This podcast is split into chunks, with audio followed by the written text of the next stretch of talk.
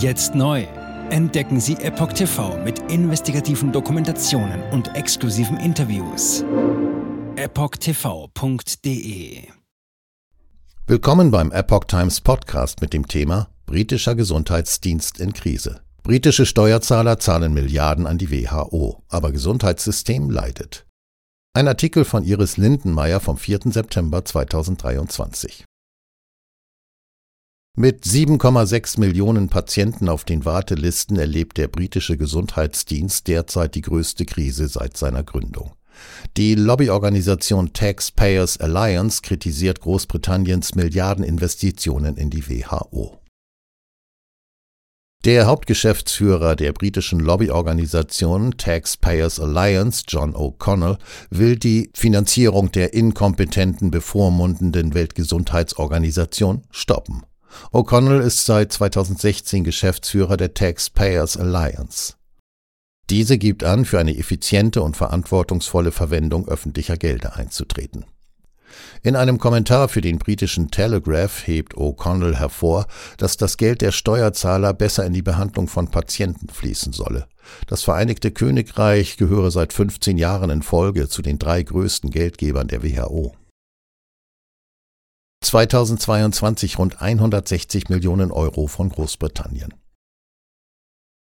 Unsere Gesamtbeiträge seit 2008 belaufen sich auf 2,5 Milliarden Pfund und 3 Milliarden Euro, schreibt der Geschäftsführer von Taxpayers Alliance. Allein im letzten Jahr habe die WHO 140 Millionen Pfund, rund 160 Millionen Euro, an freiwilligen Beiträgen von Großbritannien erhalten. Damit hätten laut O'Connell das Grundgehalt von 3.772 Krankenschwestern bezahlt und 24.000 Hüftprothesen finanziert werden können. Seinen Angaben zufolge würden derzeit 800.000 Menschen auf der Warteliste für Trauma und Orthopädie stehen. Außerdem habe sich die Zahl der Todesfälle auf den Wartelisten der Krankenhäuser innerhalb von fünf Jahren verdoppelt. Seit Jahresbeginn seien diese um 360.000 gestiegen, und das trotz des Versprechens des Premierministers, den Rückstau abzubauen. Ende Juni standen 7,6 Millionen Patienten auf den Wartelisten für eine Routine-OP, wie der staatliche Gesundheitsdienst NHS mitteilte. Dies seien rund 100.000 mehr als im Mai und so viele wie nie seit Beginn der Aufzeichnungen im Jahr 2007. WHO sorgt seit Jahren für Kontroversen.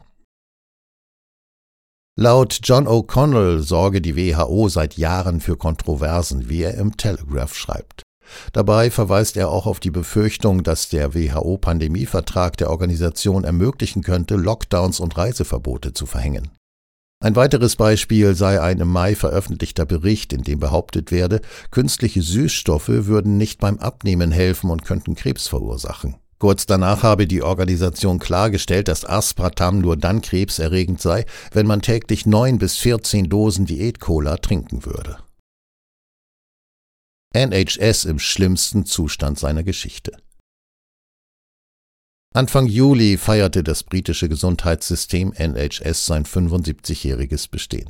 Doch dass es eigentlich nichts zu feiern gab, bestätigte auch Julia Grace Patterson, Vorsitzende der Nichtregierungsorganisation Every Doctor. Laut der Ärztin und Autorin befindet sich der NHS im schlimmsten Zustand seiner Geschichte. Die Regierung und die NHS-Verantwortlichen geben der seit Herbst andauernden Streikwelle die Schuld für die derzeitige Krise. So hat die Geschäftsführerin von NHS England, Amanda Pritchard, in einem BBC-Interview mitgeteilt, dass das Gesundheitssystem deshalb vor einer schwierigen Situation stehe. Demnach wurden laut NHS England aufgrund der Streiks seit Herbst insgesamt 600 Behandlungen abgesagt. Julia Grace Patterson sieht den Grund für das Chaos im NHS nicht in den streikenden Beschäftigten. Sie gibt den finanziellen Kürzungen durch die Regierung die Schuld. Auf der Plattform X teilte sie mit, diese Regierung trägt die Schuld und die Beschäftigten stehen endlich auf in der Hoffnung, dass die Arbeitsbedingungen verbessert werden können und wir das benötigte Personal halten und einstellen können.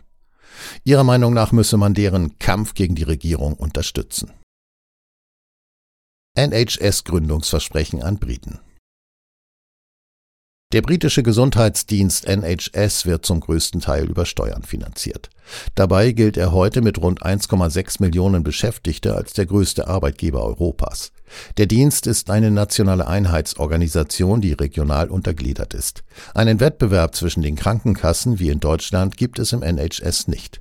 Bei der Gründung des britischen Gesundheitssystems im Jahr 1944, noch während des Zweiten Weltkriegs, hatte der damalige Gesundheitsminister Henry Willing folgende Worte benutzt. Unser Plan ist ein Gesundheitsdienst, der für jeden in diesem Land die beste medizinische Beratung und Behandlung anbietet. Sein Versprechen lautete, dass egal welches Einkommen man habe, man für diesen Dienst nichts bezahlen müsse. Jetzt neu auf Epoch TV. Impfgeschichten, die Ihnen nie erzählt wurden. Eine eindringliche und aufschlussreiche Dokumentation, deren Trailer YouTube nach drei Minuten entfernt hat. Schauen Sie für nur kurze Zeit die gesamte Doku kostenfrei. Jetzt auf epochtv.de. Ich war geimpft worden. Ich begann unkontrolliert zu zittern. Er verstarb 33 Tage später. Ich kann meinen Kopf nicht aufrecht halten. Dann brach ich zusammen, ganz plötzlich. Vom Start weg haben wir nicht die Bedingungen erreicht, die normalerweise erreicht werden müssen. Es handelt sich um eine Tragödie von beispiellosem Ausmaß. Aber die Bundesregierung und Behörden tun so, als sei alles in bester Ordnung. Wir suchten ein nahegelegenes Krankenhaus auf. Sie behandelten sie, als sei sie verrückt. Ich sehe das als einen ernsten Kampf, den Zusammenbruch der bürokratischen Strukturen zu korrigieren. Ich glaube, viele Menschen wissen auch gar nicht, dass sie einen Impfschaden haben. Umfassende Datensätze, die zeigen, dass wir einen Anstieg der Fehlgeburten um nahezu 300 Prozent ausgehend von ihren eigenen Daten hätte Pfizer 2021 vom Markt genommen werden müssen. 300 Prozent bei Krebserkrankungen. Acht Seiten lang Krankheiten, die direkt mit dem Impfstoff in Verbindung gebracht werden. Eine Reihe diverser unerklärter Symptome. Und sie nahmen um mehr als 1000 Prozent zu. Mehr als 1000. Der Arzt weiß nicht, um was es sich handelt und wie er es behandeln soll. Es ist der Hammer, was die für Psychospielchen mit einem spielen. Sie tut nur so, das sind Falschinformationen. Praktisch keine Hoffnung auf Gerechtigkeit. Erkennt man es nicht, sieht man nicht die Notwendigkeit. Insofern war es ziemlich offensichtlich und das Krankenhaus wusste, dass etwas im Gange war. The virus stops with every vaccinated person. In other words, you become a dead end to the virus. Vaccinated people do not carry the virus, don't get sick. Wie hätte ich ahnen sollen, dass es das letzte Gespräch mit meinem Sohn sein würde? Sie wissen bis ins kleinste Detail, was da vor sich geht. All das kennen sie. Und dennoch eilt niemand der Wahrheit zu Hilfe. Die verborgene Krise. Impfgeschichten, die Ihnen nie erzählt wurden. Eine Originaldokumentation von Epoch Times. Jetzt kostenfrei auf verborgenekrise.de ansehen. Aufgrund von Zensur ist diese bedeutende Dokumentation nicht über die sozialen Medien teilbar. Leiten Sie diesen Link an Freunde und Bekannte weiter und tragen Sie so die Botschaft dieser mutigen Menschen in die Welt.